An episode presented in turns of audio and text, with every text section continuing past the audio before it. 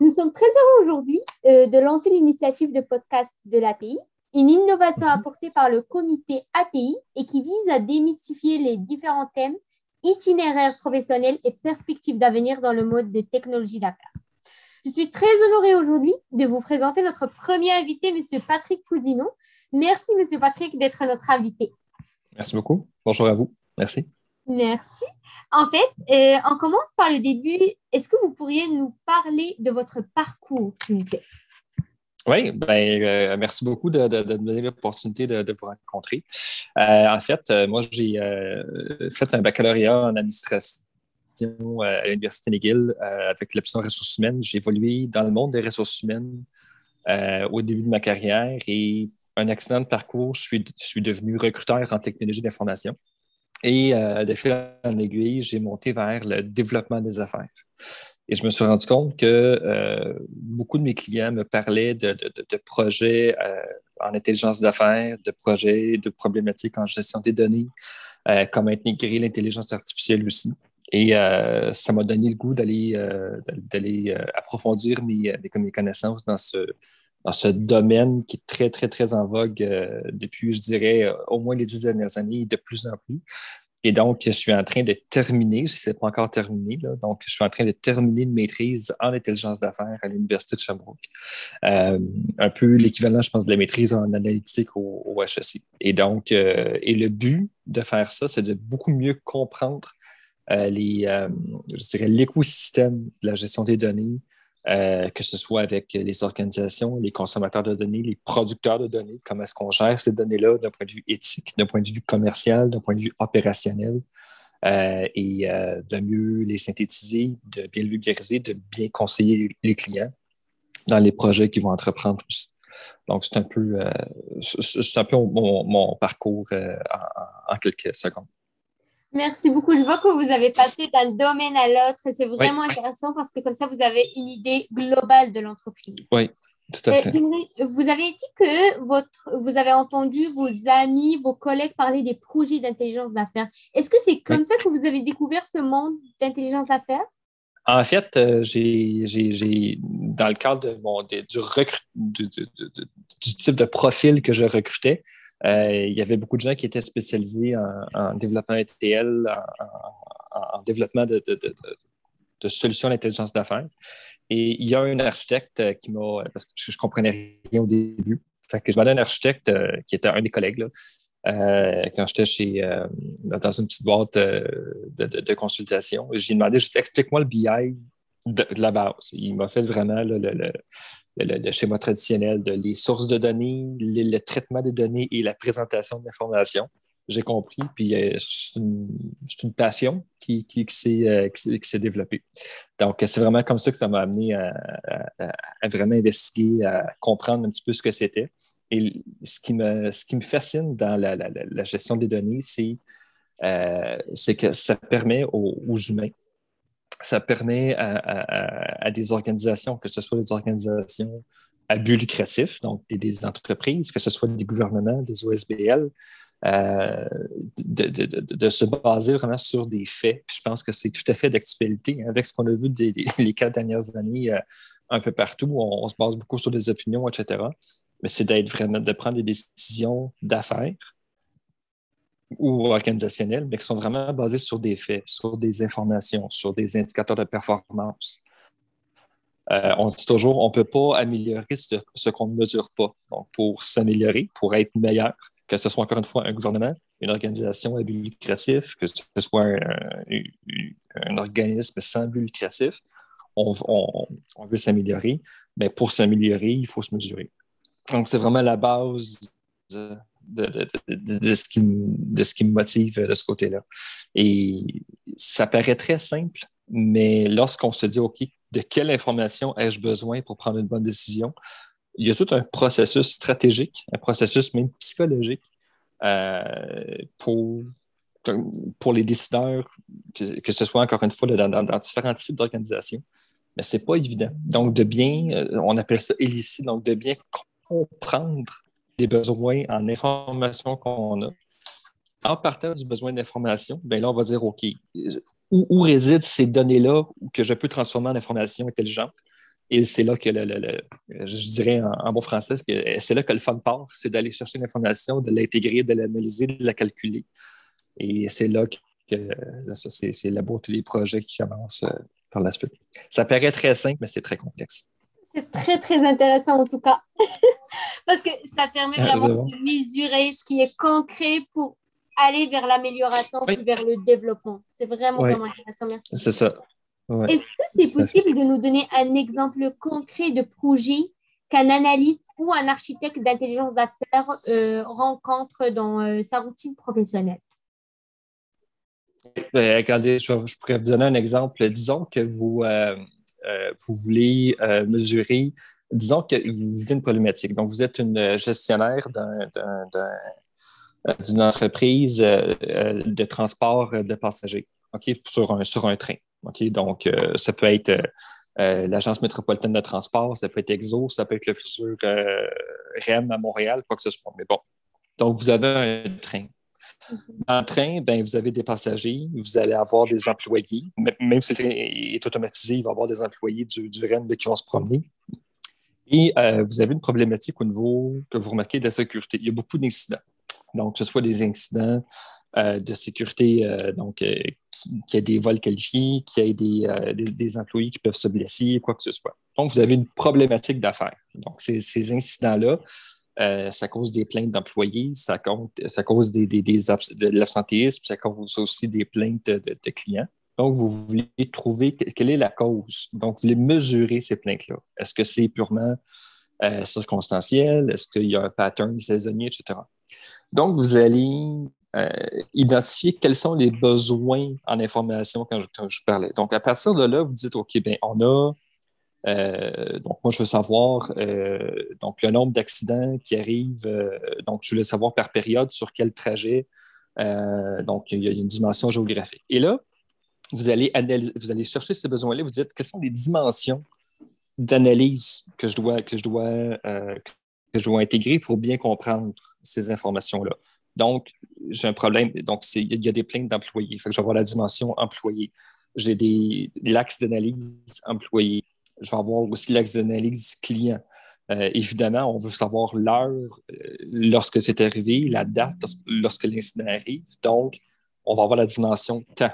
Euh, ensuite, on veut savoir où sur le trajet ça va être parcouru. Fait va avoir une dimension probablement graphique, territoire, donc une dimension géographique.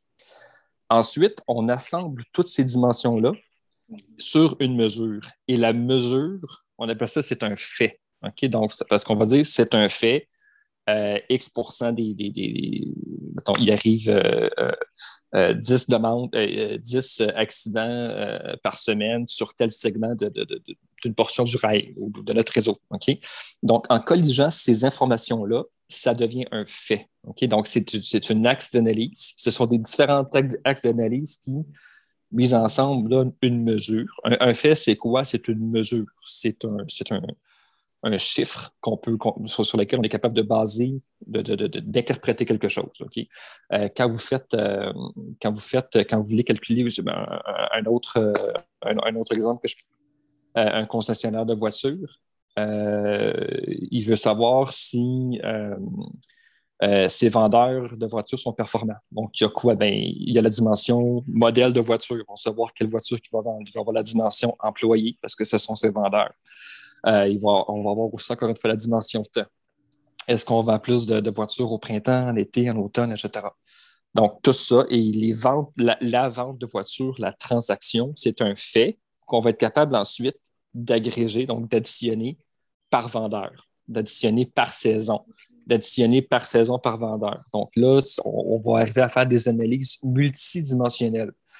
Une analyse multidimensionnelle, tantôt j'ai parlé de, de dimension, c'est qu'on va prendre le même fait, donc la même vente de voiture ou le même accident ou etc., etc. Mais on va l'analyser, avec une perspective de l'employé, avec la perspective de temps, avec la perspective ça peut être géographique ou ça peut être un modèle de voiture, tout dépendant des, des exemples que je prends. Mais c'est toujours euh, la mesure, le fait, puis de quel point de vue vous, vous, voulez l'analyser. Fait qu'on parle de cette façon-là. Parfait, c'est vraiment intéressant. Oui, je comprends. Ben, c'est une analyse vraiment complexe, comme vous, comme vous avez mhm. dit. C'est pas ça a l'air facile, mais c'est vraiment complexe à analyser. C'est quand on. C'est ça.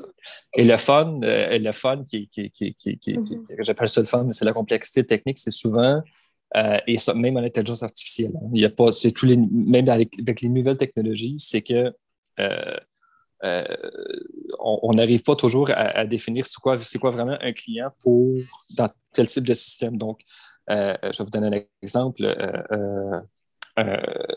une euh, banque euh, pourrait dire, ben, dans, dans son système de prêt hypothécaire, un client, c'est quelqu'un qui hypothèque la même banque ou la même institution financière. Dans son autre système, peut-être des marges de crédit, mais le client, c'est peut-être pas la même chose de client, c'est quelqu'un qui, a fait une demande de marge de crédit, là, c'est le client. Donc, il faut s'entendre en termes d'organisation c'est quoi un client, c'est quoi un passager, c'est quoi un employé? Est-ce qu'un employé, c'est un employé permanent, temporaire? Est-ce que c'est quelqu'un, est-ce que, candidat, c'est considéré comme un employé potentiel, etc. je donne plein de contextes d'affaires. Mais c'est important d'avoir un dictionnaire de données. Et là, quand l'entreprise elle est française et anglaise, donc quand, elle est bilingue, ben, ça, rentre, ça, augmente encore plus la complexité. Euh, c'est pour ça qu'on met en place des une gouvernance de données. Donc, les gouvernances de données, c'est de dire, OK, euh, c'est quoi, on, définit c'est quoi les termes, OK, pour avoir une version unique de la vérité. Euh, donc, c'est, et, ensuite, mais cette gouvernance de données-là doit être déployée dans, tout, dans tous les départements, dans tous les services, dans toutes les, unités d'affaires de l'organisation. S'assurer que euh, une vente d'un dollar, ben, c'est une vente d'un dollar partout. Pour, pour, pas que le marketing dise ben, une vente d'un dollar, finalement, pour le marketing, c'est 10 dollars, puis la comptabilité, c'est 50 cents. Donc, s'assurer d'avoir une version unique de la vérité. Eh pour ça, on a besoin que les systèmes puissent se parler. Parce qu'il y a différents systèmes qui ne se parlent pas. On a besoin de l'interopérabilité. Donc, à partir de là, ben, il y a d'autres Chez tout ça, il y a des spécialistes qui, sont, qui sont formés, plus ou moins techniques, du niveau de parler, qui, euh, qui prennent part au projet pour standardiser cette information-là. Ça, c'est la base, comme telle, je dirais. Donc, si je comprends bien, euh, l'intelligence d'affaires touche vraiment tous les départements, pas comme finance, marketing, ça touche vraiment un seul département de l'entreprise. En fait, euh, on, peut y aller par département, puis on, peut, mhm. on peut le mettre sur plusieurs départements, on peut le mettre sur toute l'organisation. Ça dépend, de ça, ça, dépend du problème, c'est ça exactement. Donc, euh, ça dépend de la grosseur du problème. Des fois, ça peut être un problème juste RH, des fois, ça peut être un problème plus au niveau organisationnel, etc. Il y a toujours un besoin. la grosseur du besoin va déterminer l'ampleur du projet. Parfait. Merci beaucoup. Je vous remercie. Euh, j'aimerais savoir, euh, vous avez parlé tout à l'heure de l'intelligence artificielle aussi. J'aimerais savoir votre vision. Comment vous entrevoyez l'avenir de domaine BI ou intelligence d'affaires? Euh, ben, premièrement, je veux juste dire, je ne suis pas un spécialiste en intelligence artificielle. Hein. Quelqu'un qui est spécialisé en intelligence artificielle va avoir euh, euh, des, formations vraiment précises en, sciences de données. Je ne suis pas un scientifique de données, je suis quelqu'un qui, qui, l'étudie, qui, la regarde, mais je ne suis pas un développeur. Je veux vraiment faire attention dans l'information, dans, ce que je vais dire aussi. donc, c'est vraiment une pure opinion basée sur une perception. Il n'y a, pas de, j'ai pas de fait scientifique là. Euh, mais moi, je pense que tout ce qui est, quand on parle d'intelligence artificielle, on parle aussi d'automatisation, on parle d'Internet des objets, on parle de.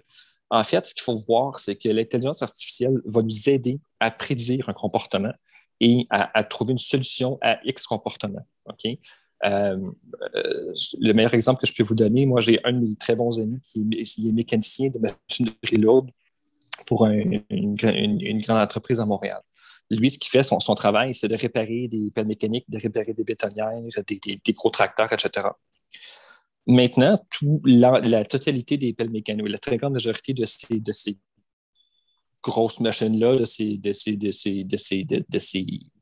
euh, appareils-là euh, sont munis de capteurs. Ces capteurs-là euh, sont, sur, sont sur les disques des freins, sur certains, certains cylindres hydrauliques, etc. Je vais pas faire toute, la, liste. Mais ces capteurs-là sont capables de déterminer par une programmation préétablie l'usure de la pièce.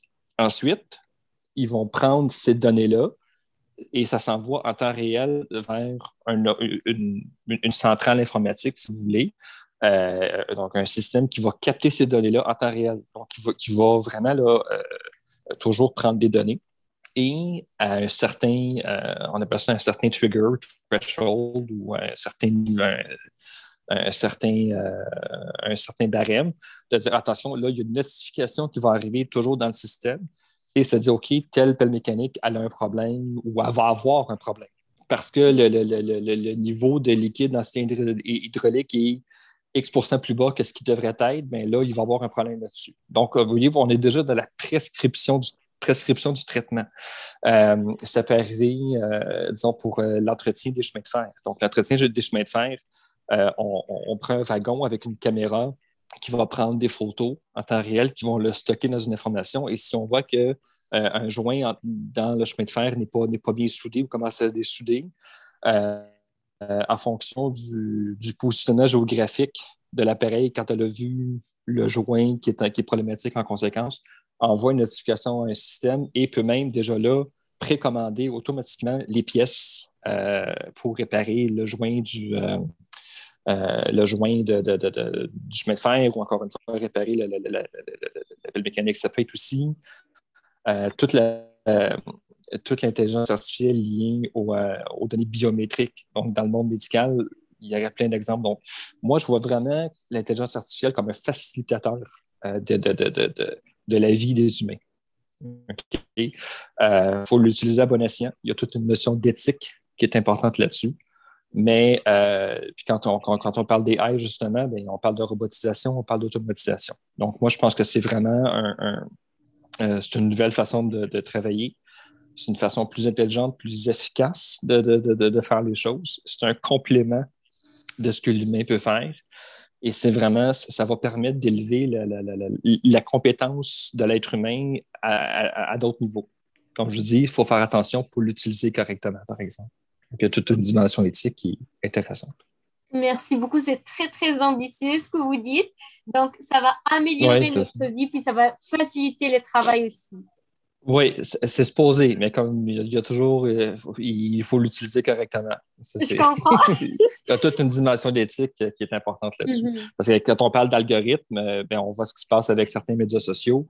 Ça peut avoir des influences, il euh, faut faire attention, parce que ça peut avoir des influences euh, sur certaines élections. On, a vu, on a vu ce qui s'est passé en 2016, on a vu ce qui s'est passé aussi en 2020 dans, à certains endroits.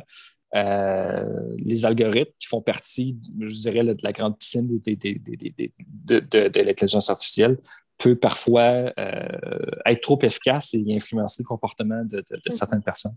Il faut faire attention à ça aussi. Il y, a, toute une dimension éthique qui, qui, qui, je crois, est ce qui est de plus important dans l'intelligence artificielle. Je comprends. Donc, il faut faire les choses correctement. Encore une fois, je réitère, c'est mon, c'est ma vision. Euh, je ne suis pas un spécialiste, je voudrais bien le réitérer. Euh, Parfait. Parfait, merci beaucoup. Merci vraiment beaucoup, beaucoup. Euh, ma dernière question qui peut conclure, j'aimerais savoir, s'il vous plaît, vos conseils pour les étudiants qui souhaitent entreprendre ce chemin est-ce qu'il y a des ressources, des opportunités, que ce soit de stage, d'apprentissage, juste vos conseils en général pour les étudiants? Ben, il y a, un, événement qui est organisé à chaque année par, euh, euh, par euh, les. c'est le Technocompétence TI, je crois. J'ai un blanc mémoire sur le, sur, le nom de l'organisateur, mais l'événement comme tel, ça s'appelle Datavar, D-A T-A-V-O-R-E. Donc, il y a des carnivores, il y a des herbivores, il y a des omnivores et il y a des gens qui ne mangent que de la donnée. Ça s'appelle Datavore.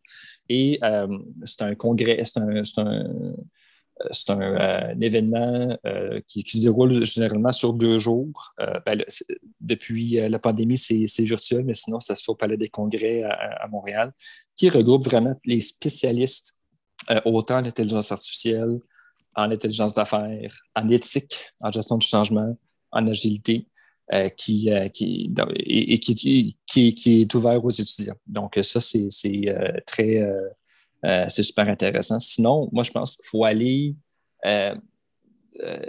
quelqu'un qui, est intéressé par, par, la gestion, parce qu'on appelle ça la gestion de données comme tête.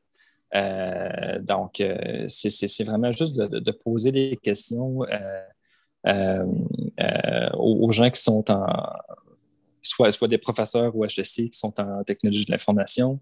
Euh, ça peut être aussi à, des boîtes, à, des gens là, qui, ont, qui ont pu construire des entreprises comme euh, IBM, CGI, SGS. Ils font souvent des congrès, il y a souvent des, des, webinaires qui, sont organisés, euh, qui sont très, très près. Donc, on peut aller chercher l'information là-bas. donc, c'est assez facile d'aller chercher des, informations là-dessus. Moi, je pense que c'était super important. Il faut voir qu'est-ce qu'on aime faire. Donc, il y a des gens qui sont plus mathématiques. Donc, il y a toute la modélisation mathématique euh, du côté, euh, euh, donc, du, côté un peu plus académique, mais qui est super intéressant.